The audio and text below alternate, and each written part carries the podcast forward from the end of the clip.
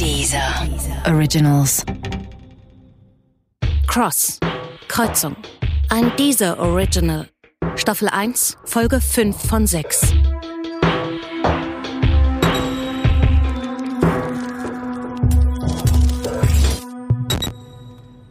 Ich schaue auf die Uhr im Auto. Jetzt stehen sie alle vom Standesamt und warten. Der Fahrer der Limousine wird auf der Straße vor ihnen halten. Er wird aussteigen und mit den Achseln zucken. Natürlich weiß Ferdinand es schon. Die Vera ist nicht da. Er hat garantiert schon x-mal auf meinem Handy probiert. Er wird sich fragen, wie ich ihm das antun kann. Ich stelle mir dieselbe Frage. Wie kann ich diesem Mann, den ich schon einmal furchtbar verletzt habe, jetzt auch das noch antun? Das geht einfach nicht. Das will ich nicht. Das bin ich nicht. Sie müssen sofort umdrehen. Was? Ich denke überhaupt nicht nach. Ich greife einfach ins Lenkrad. Sind Sie wahnsinnig? Lassen Sie sofort los! Der Wagen kommt ins Schlingern. Ich habe nicht mal gesehen, dass da Gegenverkehr war. Zeitlupe.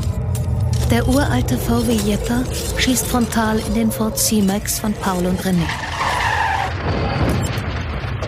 Vera, vom Beifahrersitz aus immer noch mit einer Hand am Lenker, wird sich ihren linken Arm brechen.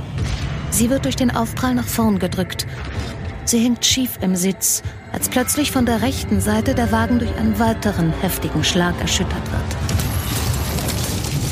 Dann durch das Auto von Joachim von der anderen Seite.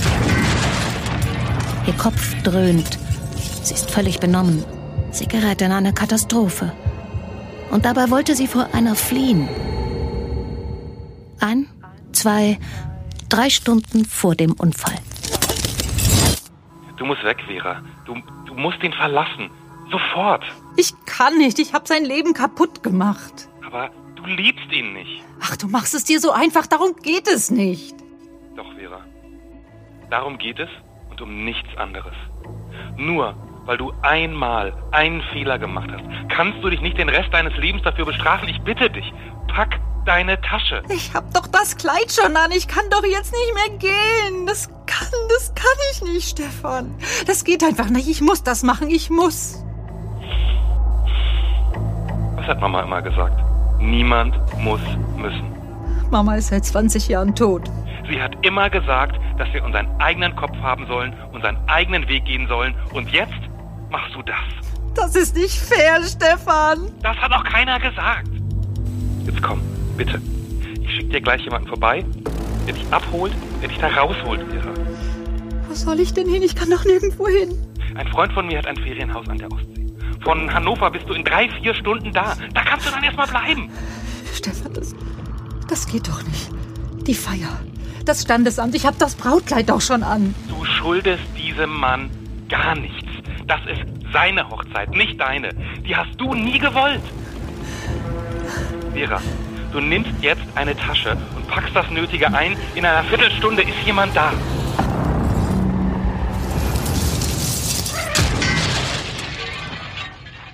Vera öffnet langsam die Augen. Sie hebt ihren Kopf, schaut durch die zersplitterte Windschutzscheibe. Im Wagen sitzt regungslos ein Mann, während ein zweiter Mann neben dem Auto steht und telefoniert. Vera ist noch völlig taub. Sie versteht überhaupt nicht, wo sie ist oder was hier los ist. Plötzlich öffnet der Mann den Kofferraum des Autos gegenüber und dann, nur einen Moment später, geht er mit einem Koffer in der Hand an ihrem zerdrückten, verbeulten Wagen vorbei. Hallo! Hallo! Er sieht sie nicht mal an, läuft schnurgerade in das Maisfeld und ist verschwunden. Spoiler Alert. Der, der da verschwindet, ist René. Zielstrebig ins Maisfeld und raus aus der Geschichte. Wie gesagt, er hat alles richtig gemacht und wird trotzdem sterben. Am Ende, wenn alles erst anfängt. Aber gibt es überhaupt ein richtig und ein falsch, wenn Dinge nur deshalb passieren, weil vorher andere Dinge geschehen sind? Erst jetzt sieht Vera, dass ihre Hände blutverschmiert sind und das Kleid ebenso. Das Brautkleid, das sie immer noch trägt. Und erst jetzt versteht sie, dass sie auf der Flucht ist.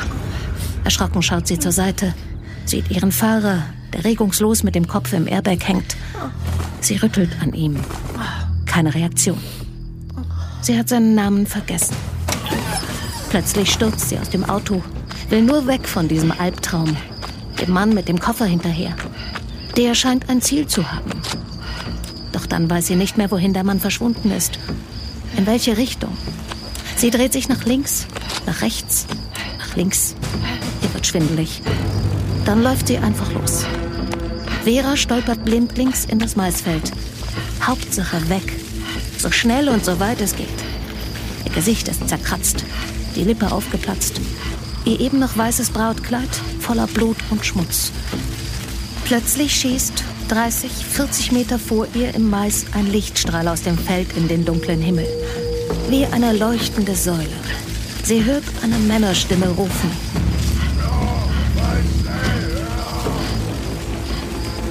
Veras Schritte werden langsamer. Da hört sie einen Schuss. Vera zuckt zusammen, aber sie geht weiter. Sie geht in Richtung der Lichtsäule. Es ist nicht mehr weit. Plötzlich gelangt sie auf eine Lichtung. Ein abgemähtes Stück Maisfeld. Und mitten auf dieser Lichtung steht ein Mann.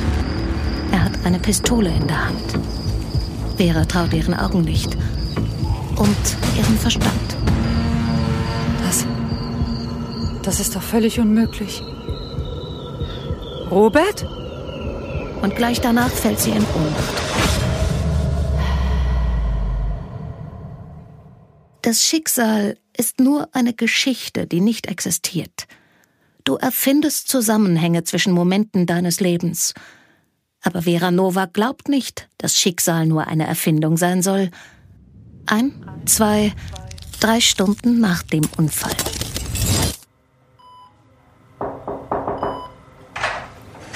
Frau Nowak, Frau Nowak, Besuch für Sie. Ihr Mann.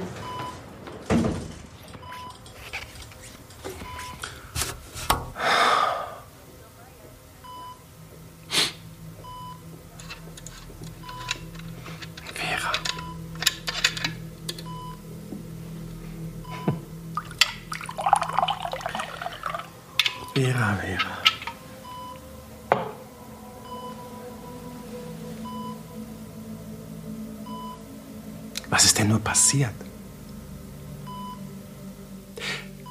Was habe ich gemacht?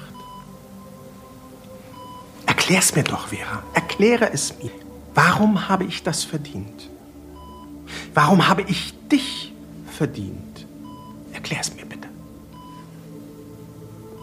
Was habe ich gemacht, dass du mich ein zweites Mal zerstören willst? Bin ich so ein Monster?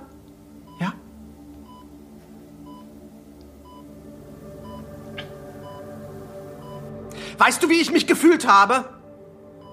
Wie ich da gestanden bin und du tauchst nicht auf? Was meine Familie, was unsere Freunde gedacht haben.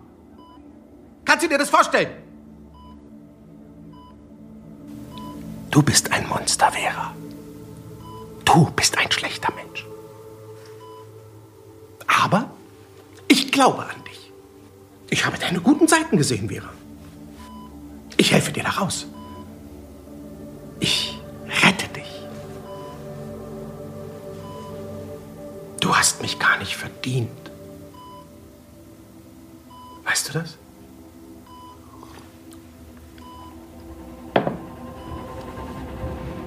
Ich habe mit den Ärzten gesprochen. Du kannst morgen nach Hause. Die Hochzeit ist am nächsten Freitag. Ja? Und kauf dir dieses Mal ein hübsches Kleid. Aus Vera Nowak wird Vera Riemann, die Braut mit den traurigen Augen. Dieses Mal läuft sie nicht weg. Ihr Ja, ich will ist so leise, dass es der Standesbeamte kaum hören kann. Sie und ihr Mann Ferdinand tun so, als hätte der Unfall nie stattgefunden. Und auch nicht das, was dazu führte. Sie verlieren nie wieder ein Wort darüber. Obwohl er es ihr zwischen den Zeilen, zwischen jeder Zeile vorhält. Cross. Kreuzung. Monster. Vera hat in ihrem Leben gelernt, Erinnerungen wegzuschließen. Ansonsten hätte sie schon längst den Verstand verloren. Manchmal zittern ihre Hände vor Anspannung. Beim Frühstück hat sie Kaffee verschüttet. Wenn jetzt niemand kommt, macht Vera so weiter. Für den Rest ihres Lebens. Mit diesem Mann. Diesen Aussichten. Aber dann kommt doch noch einer. Ja, bitte? Frau Nowak, äh, mein Name ist Paul Wagner. Ich war in den Unfall verwickelt. Ich habe Sie gesehen. Sie haben ein Brautkleid getragen. Ich saß in dem Auto gegenüber. Ein Haus mit Säulen, mit ausladendem Vorgarten, mit Garage und zusätzlichem Carport, mit weißem, gusseisernem Zaun, mit Überwachungskameras. Zwei Straßen weiter wohnt Altkanzler Schröder. Frau Nowak, Was wollen Sie? Es tut mir leid, dass ich so völlig unangemeldet hier auftauche. Aber es ist wirklich wichtig. Ich muss mit Ihnen reden. Hallo? Frau Nowak. Bei diesem Unfall sind ein paar Dinge passiert, die machen einfach keinen Sinn. Aber irgendeine Erklärung muss es geben. Und vielleicht können Sie helfen, dass... Ich sehe, wie der Mann durch das Gartentor geht und zur Haustür kommt. Ich erinnere mich sofort an ihn, an sein Gesicht. Er ist einer der beiden Männer, die beim Unfall im Auto gegenüber gesessen haben. Frau Vera Nowak? Guten Tag. Paul Wagner. Danke, dass Sie aufgemacht haben. Aber nur ein paar Minuten. Mein Mann kommt gleich nach Hause. Ist das vom Unfall? Der Arm ist nicht schlimm. Was meinen Sie damit, dass Dinge passiert sind, die keinen Sinn machen? Ich meine, also haben Sie sich nie gefragt, wieso mitten im Nirgendwo vier Autos einfach so ineinander fahren? Und wieso sagt die Polizei, es habe diesen Unfall gar nicht gegeben? Und was ist das für eine bekloppte Geschichte mit diesem Botschafter? Was, was denken die eigentlich, wie blöd wir sind, dass wir denen so eine dämliche Geschichte abkaufen? Ich verstehe. Aber ich denke, ich habe nichts gesehen, was Ihnen weiterhelfen könnte. Aber Frau Nowak, meine Freundin glaubt, ich sei durchgedreht. Ein guter Freund von mir ist seit dem Unfall vom Erdboden verschluckt und ich weiß nicht mal, ob er überhaupt noch lebt. Und außerdem wurde mir etwas sehr, sehr Wichtiges gestohlen. Das tut mir leid für Sie. Sie müssen doch irgendwas gesehen haben. Irgendwas. Wirklich, jedes Detail, auch wenn es noch so unwichtig erscheint, kann mir vielleicht helfen. Ich kann Ihnen nicht sagen, was ich gesehen habe, weil ich nicht weiß, ob das, was ich gesehen habe, wirklich passiert ist. Wie meinen Sie das?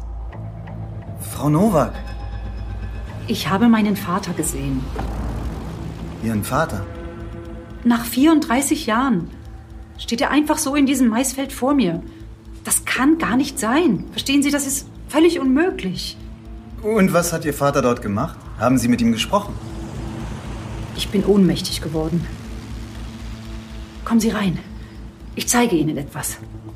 Das Haus ist völlig leblos von innen.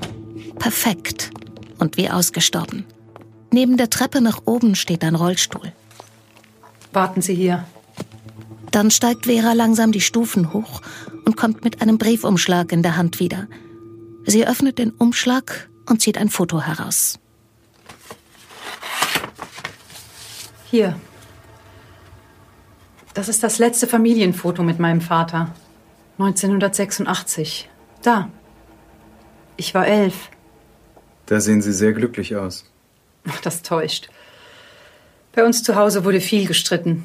Also meine Eltern miteinander und dann haben sie sich getrennt. Ich habe das damals nicht verstanden. Sie haben gesagt, dass sie sich nicht mehr lieben und mir erklärt, dass das nichts mit mir zu tun hat.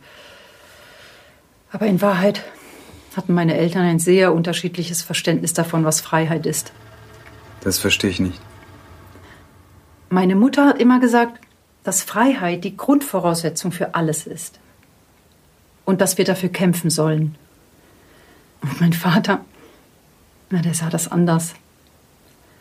Der fand, dass die DDR, so wie sie war, gut war.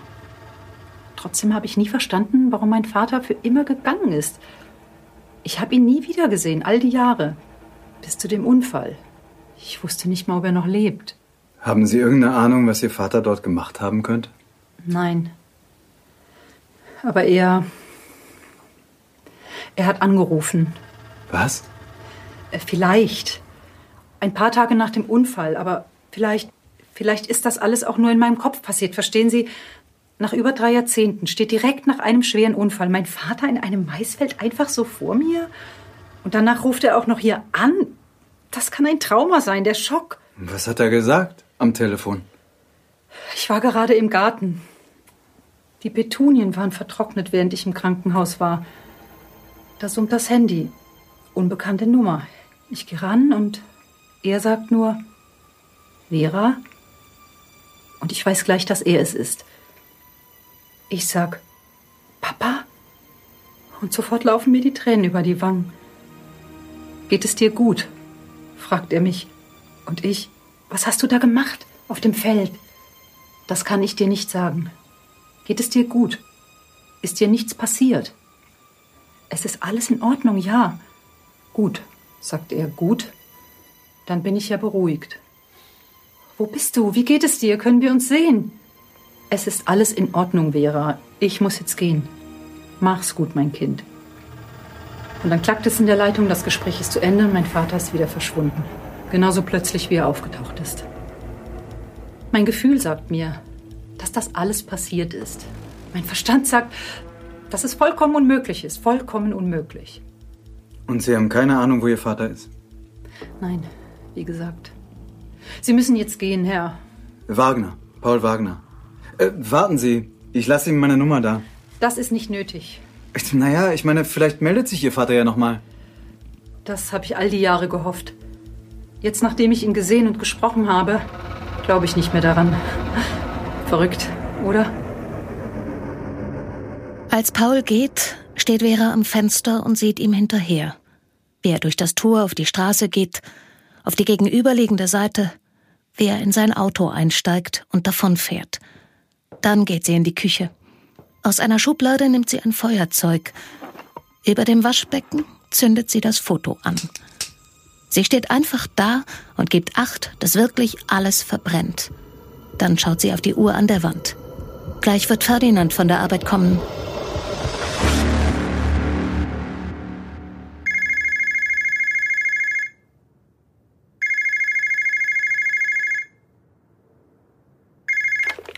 Riemann? Hallo? Frau Nowak? Ja, ich habe geheiratet, Riemann. Frau Nowak, es gibt da eine Sache, die ich nicht verstehe und ich glaube, wenn mir überhaupt jemand helfen kann, dann Sie. Was meinen Sie? Er geht jeden Morgen um 6.43 Uhr aus dem Haus. Von dort fährt er mit der S-Bahn zum Hauptbahnhof. An jedem Tag steigt er am Bahnhof in eine andere Bahn, die in eine andere Richtung fährt. Er fährt immer nur eine Station. Egal in welche Richtung er fährt. Immer nur eine Station. Und am Ende dieser Station steht immer ein Bus, immer der gleiche Bus, weiß mit getönten Scheiben. Da steigt er ein und danach keine Ahnung. Entschuldigen Sie, von wem reden Sie? Von Ihrem Vater, Frau Riemann. Mein Vater? Wissen Sie, wo er ist? Ich mache Ihnen ein Angebot, Frau Riemann.